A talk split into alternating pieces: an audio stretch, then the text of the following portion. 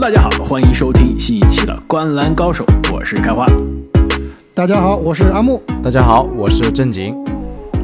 那么最近的 NBA 啊，尤其是本周话题十足，我们这么快又见面了。其实，在开始之前啊，非常感谢过去这几天我们听众朋友们的支持啊，让我们可以说也是创造了一个记录啊，我们喜米主播会员单日的这个订阅最多的一次。所以，我们最近这个辛苦的加班、疯狂的更新啊，也是换来了大家的很多的支持。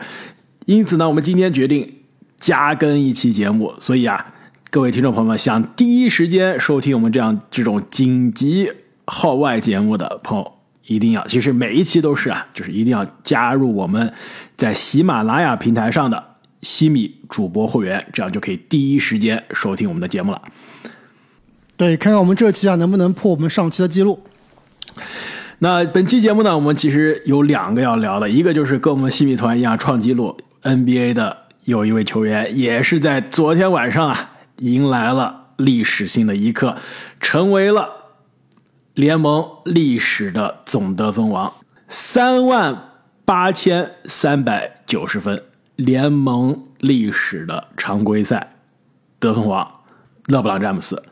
所以啊，我们先跟大家来聊一下昨天晚上的这个历史的一刻，以及我们三个人的一些观赛的这个感受啊。另外呢，我们其实录音的另外一个重要原因，就是在我们打开话筒前可能半个小时，湖人队今年大家期待已久的威斯布鲁克交易终于是水落石出了，可谓是双喜临门。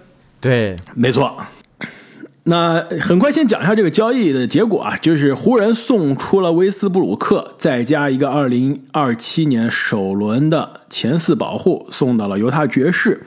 那犹他爵士呢，是向湖人送出了麦克比斯利、范德比尔特，以及呢，更重要的是这个第三方啊，可以说是推波助澜，也不知道为什么，我们后面可以聊一下，不知道他动机是什么，是吧？明尼苏达森林狼。给湖人送来了他们期待已久的正牌的控球后卫拉塞尔，而且是让拉塞尔回到了梦开始的地方，是不是？可以跟科比一起见证历史哦，他跟科比还真的一起打了一年，对吧？然后现在又可以跟老詹一起见证历史了。这个职业生涯一起共事的球星也非常厉害，还跟这个库里一起打过啊。其实他去。勇士的时候，那年库里已经受伤了，但是至少是做过队友，打过几场吧。那么森林狼这边呢，送走了拉塞尔，是获得了迈克尔康利一个次轮，以及呢这个亚历山大沃克。那我们后面再来讲啊，这节目的后半段再来讲这笔交易。其实我相信我们三个人都有非常强烈的观点啊，谁是赢家，谁是输家。先让我们回到昨天晚上。整个 NBA，甚至可以说是所有体育媒体的，其实今天像《华尔街日报》啊、CNN 啊这些主流的媒体都关注的焦点，那就是勒布朗的创纪录历史之夜了。很快，你们俩说一下你们昨天看这场比赛的感受，有什么样的感想？其实看这场比赛之前，我就知道这场比赛老詹肯定百分之百会破纪录，就是因为在赛前其实。首先，这场比赛的票价已经炒得非常非常夸张了。你知道这个连最便宜的票已经炒到多少钱了吗？最便宜的好像就要三四千，对不对？没错，轻轻松松三四千。我有个朋友，贵的几十万的都有。我有个朋友在去年十一月份的时候，湖人官网买的三百块钱的票，你猜赛前同一个位置多少钱？一万五，不止。哎，你怎么知道？真的是一万五，差不多呀，因为湖人最便宜的票可能也就是要一百左右了，对吧？没错，一万三百的票翻个三倍嘛。哦，对啊，你猜他最后是卖了还是去了？他肯定卖了，没卖，去了，见证历史了。土豪土豪，湖人真粉丝，没办法。所以昨天阿木你说的对啊，这个比赛从场面上来看，老詹进场穿的这一身黑衣，对吧？包括现场的明星。这个账不是不光是明星了，主要是他把老詹把自己的什么七大姑八大姨啊、韦德。同同事啊、朋友啊，全部已经请到场了，对吧？你说这都请来了，你不给我破个记录，说不过去，多没面子，多下不了台啊！对，而且还有很多明星嘛，洛杉矶本来也是群星璀璨的地方，所以老詹他詹骗了我们很多纽约明星都去了，比如说没 Jay 错 Z，而且基本上他队友啊，对吧？包括我觉得这个主场的裁判了，多多少少还是会非常照顾他的。而且其实这三十六分呢、就是当时打比赛之前是需要三十六分才能破纪录，还是挺有意思的。其实你如果是知道当时开的盘口老詹多少分吗？我知道三十一点五，没错，对，三十六其实非常有意思。你你要是说，比如说缺个七八分，大家都知道今天肯定是要破纪录。如果是四十分、五十分，大家觉得哎呀，大概率是破不了。这三十几，就是比老詹正常能拿的这个三十出头的分稍微多一点，是非常有悬念的。所以昨天这场比赛，你一开始就觉得肯定是能拿，对吧？是更多的场外的因素。从篮球本身上来说，还是存在不少的悬念啊。老詹真的是需要加把油，使使劲才能拿到这个比分，而且。昨天一开始，老詹其实开局非常紧张，你看没看出来？一上来好像前几分钟都没有得分啊！大家其实当时斯莱普斯中心啊，我虽然不在现场，但看电视呢，感觉大家是有点紧张的，说这个老爷子今天行不行啊？是不是？是的，别这场比赛破不了，下场比赛还得看雄鹿，又得花一万五，是吧？所以我觉得啊，在我看来是他得了差不多第十几分，然后很快这上半场拿了二十分的时候，大家心里面应该就踏实了。这今天晚上肯定要破纪录了。对，我觉得老詹自己可能也是会有点紧张嘛，毕竟这个阵势造的这么大，而且其实我觉得这个三十六分就取决于老詹能不能投进三分球，因为我们都知道他篮下杀伤啊、造犯规啊、篮下终结啊、攻守转换啊都是拿手好戏，但是真正你要想全场三十六分都靠这个，还是以他的年纪、以他的体力来说，可能还是有点难的，所以。这个三分球必须要开，如果三分球不开啊，三这个三十六分还真不是那么容易拿的。而且呢，昨天啊，老詹获得他职业生涯的这第三十六分的这破纪录的这一球也是非常的有意思啊。致敬这个诺维斯基是不是？首先啊，差得说一下是什么？当就当时他拿那球的时候是威斯布鲁克对吧？感觉他想让老詹还给他挡个拆，自己往里突一突，但是老詹意思说我这已经卡好位了，赶快给我。然后里面那个哎关键是托马那个球斯布莱恩其实在特对托马斯布莱恩特当时是对面的这个后卫在防他，基本上是是一个篮下的空位了，还在那要位。对，当时我在看这几个人在干什么呀？这不能有点眼力见。这老詹已经在弧顶拿好球了，卡好了这个肯里奇威廉姆斯了，就是等着传球了。那结果一个中距离后仰的漂移投篮啊，在我看来完美，这就是老詹应该破纪录的球。为什么？因为这样的得分是历史上传统的这种得分高手，就是中距离杀手，这个联盟得分所有的这种得分强人的必杀技。乔丹有完美的中距离后仰跳投，科比完美的中距离后仰跳投，诺维斯基之后的杜兰特都是这样。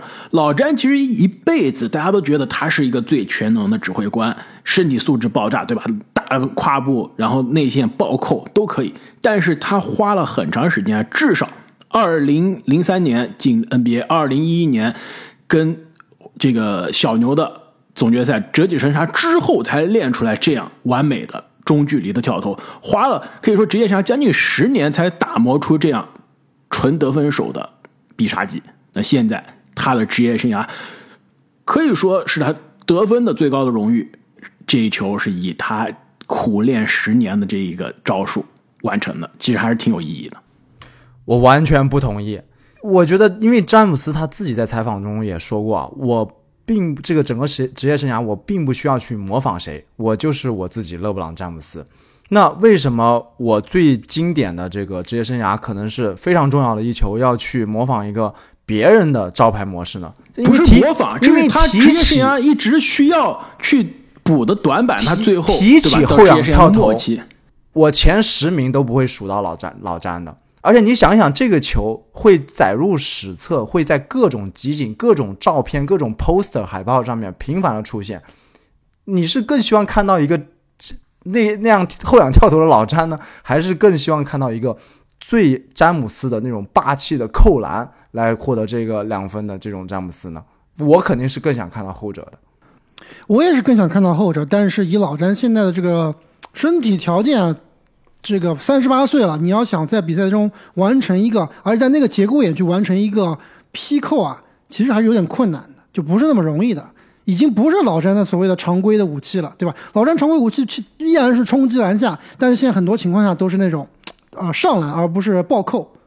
那上篮比起这个后仰跳投，我觉得可能还真的是后仰跳投更帅一些。而且我回应你啊，老詹自己接受 ESPN Zach Lowe 采访的时候说了，职业生涯自己最引以为傲的一球，不是2016年总决赛，不是其他的时候，是2013年总决赛第七场打马刺，当时他的比分还热火领先两分，还有一分钟不到，他的中距离跳投把比分变成了领先四分。老詹自己说了，职业生涯打到现在，自己最引以为豪的一球就是一个中距离的跳投。他当时就说了，他那个系列赛打到那一刻第七场的时候，他已经心态已经有点崩了，因为他知道对手就是想放他跳这种简单的跳投，就是不给他杀篮下，不给他传球，就一直让他放他投。他那球当时是顶着可以说巨大的心理压力投进了，而且前一场虽然自己打得非常好，但最后是可以说是抱着雷阿伦的大腿，险些输掉了，对吧？雷阿伦救了他，所以他第七场自己关键时刻那一球中距离是他职业生涯最引以为傲的。另外，我再说一个勒布朗，可以说我觉得啊，我看勒布朗的的感觉，他职业生涯可以说最巅峰的一个壮举，就是二零一八年的季后赛第二轮打猛龙，当时猛龙东部第一啊，大家觉得这个骑士只有老詹没有欧文的时候了，能二零一八年你能不能过猛龙啊？结果第一场轻松干掉猛龙，第二场在猛龙那一场比赛你们还记得吗？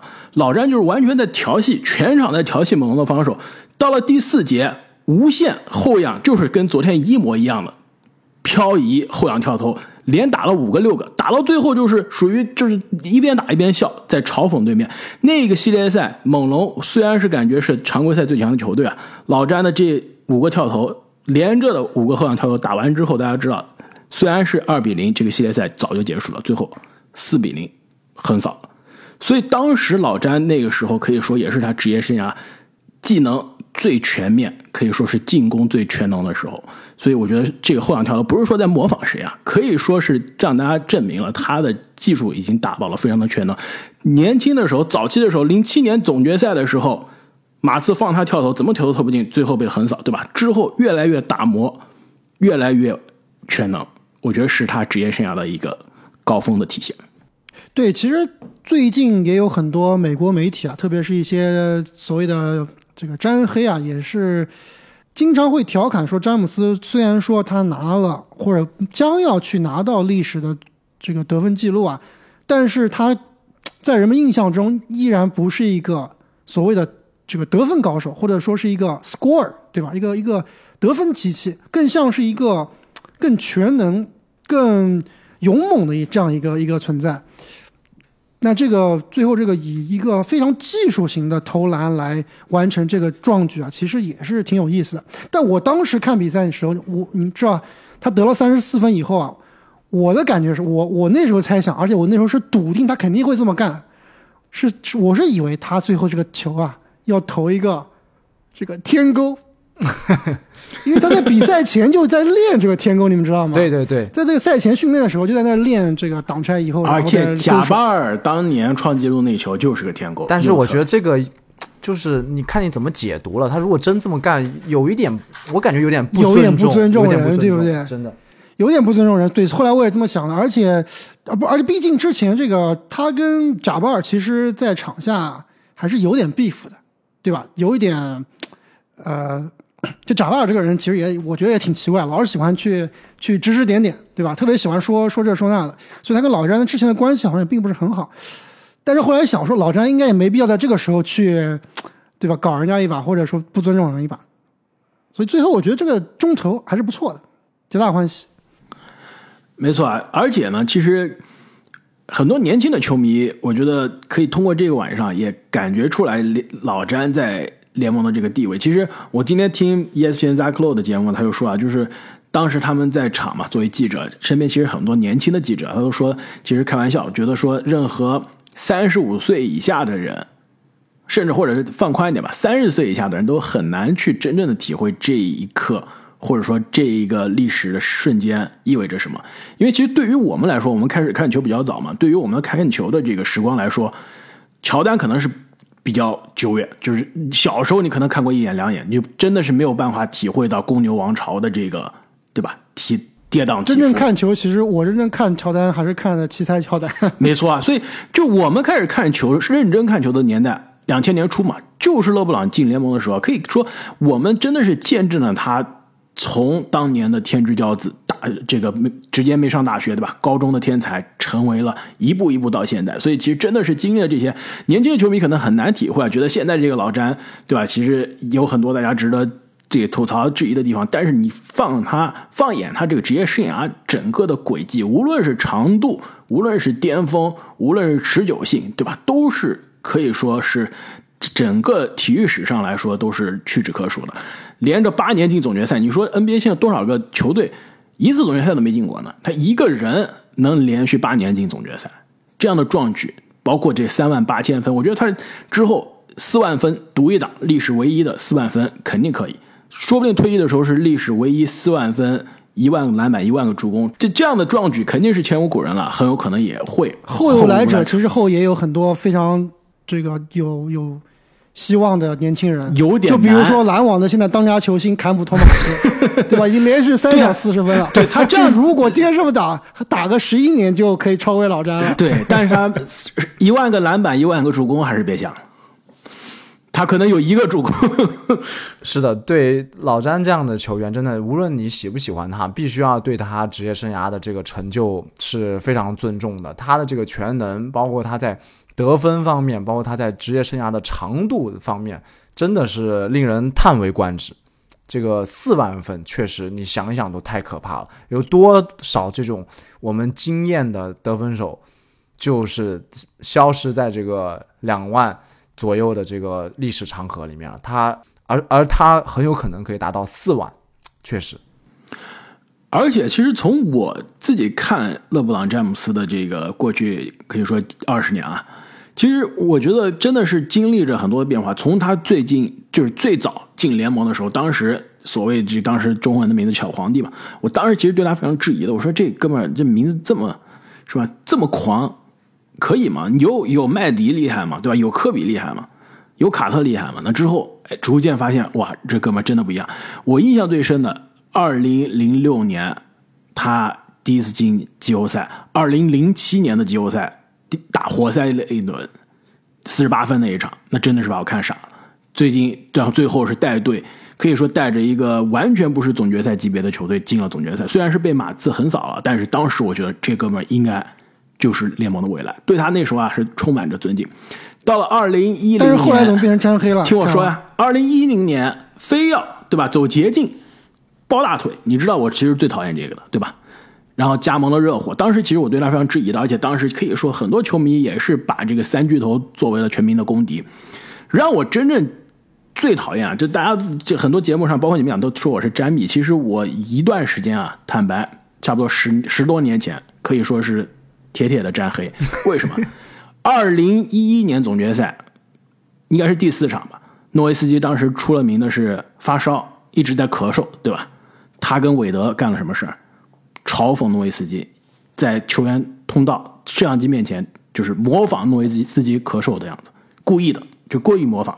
后来韦德和他自己也说了，就当时自己说自己很幼稚嘛，这样干。而且你现在经历过新冠了，大家更觉得你这种事情，你嘲讽别人生病，对吧？这是很无聊的一件事情。所以当时我觉得这，你作为一个球员，你作为一个球员，你能不能干这样的事？太？对吧？太低级了。所以那时候我真的是可以说算是一个沾黑。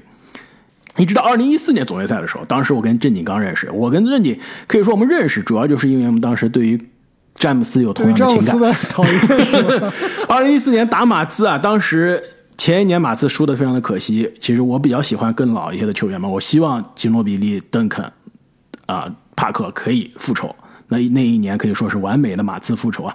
我跟正经一起看的非常开心。二零一五年总决赛打的是勇士，那正经的勇士，那么当然也是支持勇士。所以那时候我还是属于站在老詹的对立面，我觉得你是厉害，但是你没有让我看你捷尊重径捷径走不了了，是吧？而且你没有让我尊敬，你没有做到让我觉得尊敬你的事情，对吧？的确你是赢了二零一二、二零一三的总冠军，但是二零一二你打的是稚气未开的雷霆三少，二零一三要不是雷阿伦，你已经输掉了，对吧？所以当时我是觉得对老詹是没有足够的尊敬的。真正让我发生改变，二零一六的总决赛，从头到尾打完之后，当时我记得我在家里沙发看完这个一六年总决赛第七场的时候，我那个时候看完的时候，我还不是可以说是詹吹或者詹灭。看完之后，真的觉得对他充满了尊敬。打了一个，那你看完之后为什么会变成是欧和欧文黑呢？你不应该是特别尊敬欧文吗？那欧文这是他到篮网之后开始，对吧？先是从这个呃骑士开始要闹着交易，到了凯尔特人把凯尔特人搞乱了，自己也跑了，到篮网开始，对吧？天天做神仙了，那时候才开始质疑欧文的。我们先说老詹，那个系列赛看完之后，真的是对老詹充满尊敬，可以说打败了历史上最强的常规赛球队，一个历史上最完美的 MVP 的赛季的库里，而且是一比三落后大翻盘。第七场也是荡气回肠，自己也是上演了 NBA 给总决赛历史上最著名的盖帽，充满了尊敬。怎么说呢？看完那个系列赛，这个我跟开花就渐行渐远了。对，那是对完完全完全不同的感受，好吧？那既然今天是庆祝老詹的这个得分记录，那我就不展开了。那之后，对吧？老詹也是经历过职业生涯的各种的跌宕起伏。其实我觉得啊，心中他打的最完美的一场比赛，最近也是听到很多球员啊，包括媒体在说，是二零一八年的总决赛第一场，当时已经没有欧文了，就是他翻身跳投搞死猛龙的那一年，可以说打了可以最完美的一个季后赛之旅，直到第一场总决赛打勇士，五十一分还是五十二分，一到一直打到加时，输掉了。那场比赛，很多球员啊都说是他们见过的最完美的一场篮球赛，超过任何其他人，包括防他的伊戈达拉，包括他之前的队友都说啊，包括老詹其实自己也说，那场比赛真的是他自己打过，感觉印象最深刻、最倾尽全力，但是最后是我们记得 J.R. 史密斯 偷走了他那个历史的一刻。而且他自己也是说，那是他如果有机会最想赢的、最遗憾的一场比赛。没错，那场比赛真的，我从来没见过哪一个人能在总决赛打到那样随心那场确实强而且，不得不说那场而且是确实。面对着史上最强的一支勇士，当时杜兰特还在，对不对？对，那场比赛我就觉得怎么能被他翻回来的，对吧？这确实是厉害。没错，所以虽然老詹职业生涯从头到尾啊，我没有哪一个时刻真正的是作为一个詹姆斯球迷，或者是詹姆斯队的球迷，而且甚至我之前也说过，很多时候我支持球队是他的对立面，但是昨天晚上看到他破纪录的那一刻，其实我心里非常感动的。一方面是对他的尊敬，另外一方面也是感叹自己咱们一起看球的这个时光，这真的他的职业生涯的这一段的履历，真的是对于我们看球的时光是非常好的一段的记载和见证。没错，但是真正最后美中不足的，还是这场比赛湖人最后没有拿下，而且特别是老詹在拿到得分记录以后啊，这个第四节，包括整场比赛浓眉的发挥都是有待商榷的。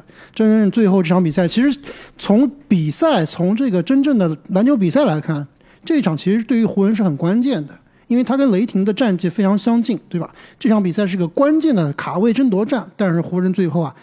虽然说老詹是拿到了历史得分王，但是美中不足的是，这场比赛没有赢下来。对你说，要是这场比赛像当时科比的退役演出的那一场，最后来一个大翻盘，对吧？把球赢下来了，那这个意义就更上一层楼了。没错，其实这场比赛输给雷霆，对于湖人本赛季来说也是可以说比较伤的。按道理来说，你输给雷霆这样的重建球队，按道理来说就不应该。再加上，其实现在这两支球队还有排名的之争，对吧？这就更不应该了。我觉得关键还是因为这场比赛确实对于联盟、对于篮球，甚至对于整个美国体育来说都是极其的重要，对它的关注度实在是太高了。所以你说它真的是一场篮球比赛吧，也不能完全是因为毕竟这个场外的因素啊，实在影响太大了。所以我觉得很多球员，湖人的球员，包括教练，包括老詹自己啊，可能也都不能够完全全身心的去投入，把它当做一个比赛来打，可能更更多的还是一个感觉更像一个节日，是吧？非常的热闹，可以可以在庆祝。其实更多还是像一个节日，因为毕竟老詹在比赛赛后啊，其实虽然输球了，但是还是非常非常的开心。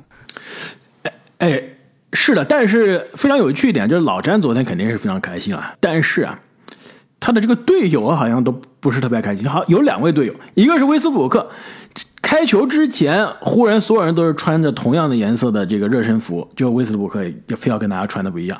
然后据说，其实今天也爆出料了，跟湖人的管理层好像是教练组发生争执，跟汉姆教练在中场就发生了一些争执的口角。对，然后另外湖人，我我说实话，湖人对威斯布鲁克其实也不是也不够意思，所以湖威斯布鲁克昨天不开心，情绪也是正常的我正常，我觉得正常，因为老詹前几天都说了，哎呀，没有能交易来欧文，我觉得很遗憾。那你的言下之意就是我没送走了威斯布鲁克啊，因为你交易来欧文唯一的筹码就是威斯布鲁克嘛，对吧？你这样说，任何人都不开心，所以威斯布鲁克昨天不开心正常。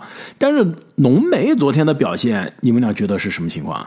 为什么老詹创纪录的时候，他非要估计是整个斯台普斯中心唯一一个坐着的人，对吧？观众啊，所有人都站起来了，七大妈这个七大姑八大姨都站起来了，为什么浓眉非要坐在那儿？我觉得其实这也是挺有意思的，就是我看很多，也不是很多，有些美国媒体对于这个解读就是觉得浓眉在嫉妒老詹，我觉得这个是完全不可能的。老詹这个浓眉他是不可能嫉妒老詹的，因为他跟没轮到老詹根本就不是一个级别的，对吧？他你对，怎么你要说是库里、杜兰特，我还能相信浓眉对吧？你要是库里、杜兰特说嫉妒嫉妒老詹，我觉得还是有可能。你要揣测浓眉去嫉妒老詹，我觉得这个是站不住脚的。所以，要不然就是浓眉今天家里面有事，因为整场比赛其实并不是说浓眉打的差，而是他整个从头到尾都没有提起精神精神，哎，比较沮丧。可能要不然就是家里面有事，或者另外一种可能性就是我刚刚所说的，他他其实不想，因为他可能觉得这场比赛这个篮球比赛本身很重要，因为是卡位赛嘛，他他想怎么说呢？不想把它当做一个特殊的一种方式去打吧，所以可能是更想赢球。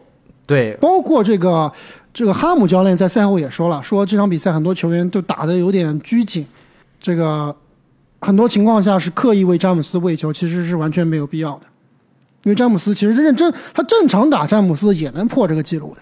对我比较同意后一种这个说法啊，确实这个关键的比赛啊、结果大家呢注意力都在另外一件事情上。如果是作为一个真的想进季后赛、想赢球的球员来说，多多少少还是会有一点沮丧的。但但是我觉得湖人球迷应该比较不用太担心啊，因为我相信老詹和浓眉的关系是毫毫无疑问是非常铁的，而且在这个老詹破纪录以后，在场下，因为这场比赛老詹是带着这个麦克风在打比赛的，就是收音就收到老詹对浓眉说啊，说 I love you brother，对吧？就是说浓眉我爱你。那不然呢？还能说什么？而且这两个人也是一起见证过总冠军的是一，起拿过总冠军的，对。什么大风当了没见过，对。没错，所以不存在。我觉得大家很多揣测，我觉得也是对，有一些嫉妒这个真的是大家不用去不用去想，应该不存在。没错，而且呢，说到湖人的这个战绩的压力啊，昨天晚上输掉比赛肯定是有一些可惜，但是现在湖人球迷应该是很开心了，期待已久的帮手终于是来了，所以也是到我们今天节目的后半段，呃，这一笔威斯布鲁克为主体换来拉塞尔再加比斯利再加范德比尔特的交易，你们怎么看？要不我们先封神了从呃安吉是不是也封神了？安吉不一定封神，因为这这个交易其实我觉得安吉我觉得安吉现在在我这儿有个新的外号，森林狼杀手叫做赵本山。卖你去年能卖他拐，今年还能卖他一辆车，怎么样？康纳吉你说就是你有范伟有哪一个人能被他骗了，还能第二年再回来继续被骗一次？先不说是为什么还跟他做生意啊？都已经被骗了，还跟他做生意？搞不懂，搞不懂，这春晚他们觉得还说不算太亏吧。对，先不说森林狼这个这个范围啊，我们先来回到湖人这边，再来说一下湖人的这个补强。你们觉得拉塞尔的到来，以及比斯利到来，以及范德比尔特的到来，能给湖人带来多大的战绩的支持？我我刚刚就说了，我觉得这个操作是真的是神之操作。以之前的判断来说，拿到这三名球员，湖人是要出两个首轮的，对吧？但是最后只出了一个首轮，而且是个有保护的首轮。就比如说那年如果有文班亚马的话，哎，文班亚马还不会被人拿走。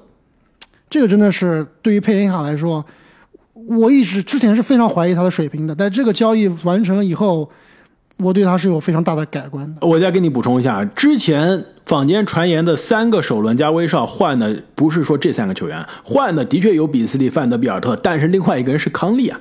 现在湖人相当于把康利变成了一个合同更短，其实是到期的，更加年轻。现在有没有康利厉害？我觉得真的还差不多。的拉塞尔比康利厉害肯定比康利厉害，而且比康利还厉害是吧最近状态那我还是极佳。我还是客气了，我对康利还是客气了一下，比康利还厉害的拉塞尔，那这就是我拿换回来的筹码变得更好了，我的代价变得更低了，从两个首轮变成了一个首轮，还是一个一个有保护的首轮，这个湖人可以说这笔操作非常的棒。而且换来的球员是极其适配、极极其是湖人需要的球员，，对，即插即用，对，没错，我们现在来讲一下拉塞尔。那最近其实拉塞尔在森林狼状态非常好，三分球也开始有了，定点三分也有了。这湖人需要的他一号位能有靠谱的这个策动。拉塞尔虽然怎么说呢，有一些策动真不行，传球有一些差，但是但不需要他传球，对，但是能完成任务，就是你你让他作为你的进攻发动机，单核发动机肯定不行，但是你有老詹啊，他的这些短板就弥补了，所以拉塞尔不错。那马马里克比斯利也是我之前在节目中说的，其呃这个爵士大超市中有可能最被可能被交易的，他这样的功能性的得分手，其实很多争冠球队都需要。那范德比尔特也是一个非常实用的球员，虽然很难搭配，但是他的这样的技能点好搭配在跟浓眉可以身搭可以跟浓眉完美搭配，因为浓眉就是个很特殊的存在，对不对？对，这这三个人确实是湖人最需要的球员，而且他们三个人的这个体型啊，也是湖人非常需要的，再也不用摆这个五后卫的阵容了，对吧？对，这包括拉塞尔比斯利，其实身高和体重都在那儿。啊。这个范德比尔特更更不用说了，所以我觉得湖人这个交易真的是马上要上升。神来之笔我，觉得你说实话，跟交易来单换来欧文，还真未必一定差多少，因为你角色球员太厉害了，深度深深度。深度还是真的不一样帮。助是湖人提升常规赛的战绩，说不定是更好的选择。没错。那再来说一下犹他爵士这边吧。犹他爵士其实换来换去，换来的威少肯定是买断，这个应该没有争议吧？对，而且据说这个洛杉矶的另外一支球队已经对威少抛出橄榄枝了。如果威少买断啊，快船很希望他加盟。哦，那飞机票都不那如果用买啊，就留在家里就好了，是吧？对，打个车就去 去另外，对，打个 Uber 就可以去快船训练基地了。那如果威少是被买断，其实唯一的收获就是这个二零二七的首轮了。你们觉得是不是安吉要的有一点点少，有点客气了？这么说吧，你单看是一个首轮，因为其实我觉得今年范德比尔特的水平应该是换不到一个首轮的，比斯利也换不到一个首轮。也换不到一个首轮，所以两个人加起来应该是一个首轮加一个次轮的水平。但是呢，要知道湖人这个二零二七是吧？湖人这个二零二七的首轮是太值钱了，对吧？它就比一般的球队的首轮要值钱得多，所以这么一算来啊，我觉得应该是正常操作，绝对没有说坑森林狼那么坑啊。但是，呃，不亏，但真的不亏。但确实这个保护前四保护很关键呀，嗯，对吧？你值钱就是因为它更有可能获得高顺位嘛，但是如如果顺位太高了也不行，所以这个我觉得还是有一点小亏的，还是有一点小亏的。对，还要看这个保护之后是什么，对吧？有的情况下是保护之后直接变成下一年的一个什么首轮加一个次轮，或者是第二年的无保护。那如果是直接变成下一年的无保护，下一年的五保护已经卖掉了，是没有了是吧？用不了了就不知道这个。具体条款是什么了，因为湖人没有二零这个二八的嘛，对吧？只有二九的，那直接变成二九的保护还是怎么样？其实也不太不太明白。所以，嗯但是哪怕是前四保护能拿一个乐透啊，也是不错的。那最后就是森林狼这边了。其实我看森林狼球看的非常多啊。这笔交易让我真的觉得，对于森林狼的管理层刮目相看。本来你现在来真的开花，你要放去年夏天就觉得他。们差，是吧？可以说，当时我在节目中那期节目的反应也是非常强烈。你居然这么多选秀权换一个戈贝尔，当时就觉得他已经是被 犹他爵士骗了。下了我今天真的是刮目相看，觉得这真的是上升到了一个新的高度。其实这个交易的这个整个框架，今天下午就出来了，对吧？我下午看到的时候，当时还是说具体在谈，当时就只是说到说康利会来森林狼，就其他的筹码也大概说了。我当时还跟同事在聊这些，我说森林狼只拿康利吗？肯定不可能，肯定这里面森林狼再拿两个首轮，或者说一个首轮，或者三四个次轮，对吧？要不然你这说不清楚啊。那最后森林狼就拿了一个次轮，再加一个亚历山大沃克。在我看来，其实森林狼完全不需要做这笔操作，你是完全是当了湖人的一个可以说是助攻，给湖人一个完美的助攻。拉塞尔到期的合同更加年轻，康利两年的合同年纪更大，而且两个人现在的水平，你刚刚也说了，对吧？是不是康利还不如拉塞尔？那森林狼，你这笔交易既赢不了当下，又赢不了未来，你图什么？就开花，其实你虽然说是这么讲，这笔交易绝对是大输啊，但是其实你看今年今天夏天这个整个交易框架出炉以后，大家都在等什么？都在等森林狼，因为湖人这边已经搞定了，爵士这边也 OK 了，就在等森林狼能不能拍板。那森林狼据说当时啊是在这个继续向别的球位球队去兜售拉塞尔，看看拉塞尔能够拿到什么样的筹码，但可能最后啊。这个拉塞尔真的是卖不掉啊，他可能真的是没有人愿意接手，就像这个欧文一样，是吧？很少有球队愿意接手，所以我我感觉是森林狼已经去努力去做了，但实在是用拉塞尔换不到别的东西，只能换来个年迈的康利。但是康利可是个两年的合同啊，今年打的怎么样不知道啊。第二年是明明年是一个很大的风险部，分保障，部分保障。而且还有一点非常有趣啊，这笔交易之后啊，湖人最新的阵容估计首发里面应该是三个去年森林狼的，拉塞尔、比斯利再加范德比尔特，另外浓眉范德比尔特打不范德比尔特打不了首发，可以打首发，为什么打不了首呃，发？是巴松雷首发。也可以，对，那就主力轮换嘛，三个去年森林狼，你再加上浓眉可以客串一下唐斯，老詹基本上扮演一下华子，那这支湖人是不是 西部的翻版森林狼？开花，我看出来了，你对森林狼是真爱，就这这样了都还往上贴呢。哎，所以这个交易完成了之后啊，你们觉得湖人和森林狼最终的常规赛战绩，不如我们来预测一下怎么样？我觉得最后会差不多，因为湖人现在落后太多了，而且其实这几名球员，你说其实即用吧落后也还是要磨真不多啊合一下的，你知道现在湖人跟森林狼差几场吗？差得有四场吧。三场，并不多，真的不好说森。林狼现在排名第几？森林狼难道排名第十吗？排名第九，那也没用。对，森林那没没用，追赶森林狼其实也不太行。那湖人应该最后还是会超过森林狼的。关键就看啊，唐斯何时回来了。现在依然是没有归期，所以其实很有可能啊，这个湖人是我们当时预测的这个，还是这个八到十，我们赛季前对吧？预测的这个区间。嗯，八到十应该是打底的，有没有可能进入前八？我觉得也是很难，不太可能。你有一定可能。那你就要因为现在大家差距很小呀，大家都都差，对吧？那你要想想，你前面基本上，你看掘金、灰熊基本上是不太可能下来了，太阳也没戏，太阳也没戏，快船基本上我觉得现在也快也步入正轨了。你国王往下掉嘛，掉到第五、第六也差不多了。接下来两个你唯一有可能去追赶的就是独行侠和勇士啊，阿姆都勇出了勇士勇士总冠军有。可能被独行侠总冠军，真的独行侠肯定上去。哎，阿你别姆绝说正经，对是独行侠勇球是，有可能被干掉的。你别说正经，我们这个问题应该问的是，最后湖人和勇士谁的战绩会更好，对，而不是跟森林狼。现在勇士悬了，库里应该是一个月左右要休息。其实据说库里这个伤啊，从影响他运动来说啊，好像并不是特别，他是个就不是硬伤，不是个严重的伤，但是据说特别的疼。他是这个胫骨那个后面的肌肉撕裂，是不是？好像是，不是那种关节的那种那些部位。没错，所以我觉得一个月应该是比较合理，全明星赛之后才能看到他了。那么本期节目，我们关于勒布朗·詹姆斯的创造得分记录的历史之夜，以及啊湖人这一笔重磅的交易就聊到这里了。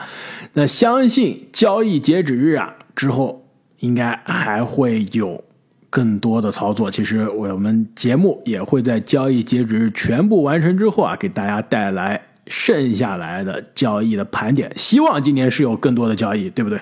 我们要不要再预测一下？我们节目发的时候，说不定就有新的交易了。有没有其他你们比较期待的？到了交易截止结束之前会发生的？我我先猜啊，猛龙肯定至少有一笔交易，至少一笔。西亚卡姆，对，猛龙肯定会有交易。公牛还现在据说还不一定，好像公牛苦苦挣扎。不知道为什么非要是抱着三个人不放。其实真正能改变格局，或者说再起再次掀起风波的，就是杜兰特了。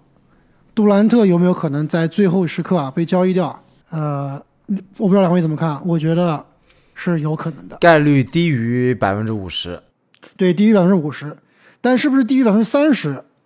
我宁愿相信球队拿着现在的资产啊，帮杜兰特再去找一些帮手。对，这由不得球队，对吧？你就像欧文一样，对吧？你由不得你蔡老板，对吧？马克思，我杜兰特说我想走，我欧文说我想走，那我哈登说我想走，那我就得凑，对吧？还有一个就是马刺的这个博尔特啊，估计也是算一个不大不小的一个重磅吧，也有可能被交易。其他，嗯，其他应该也没什么特别夸我张我。再说一个，怀斯曼。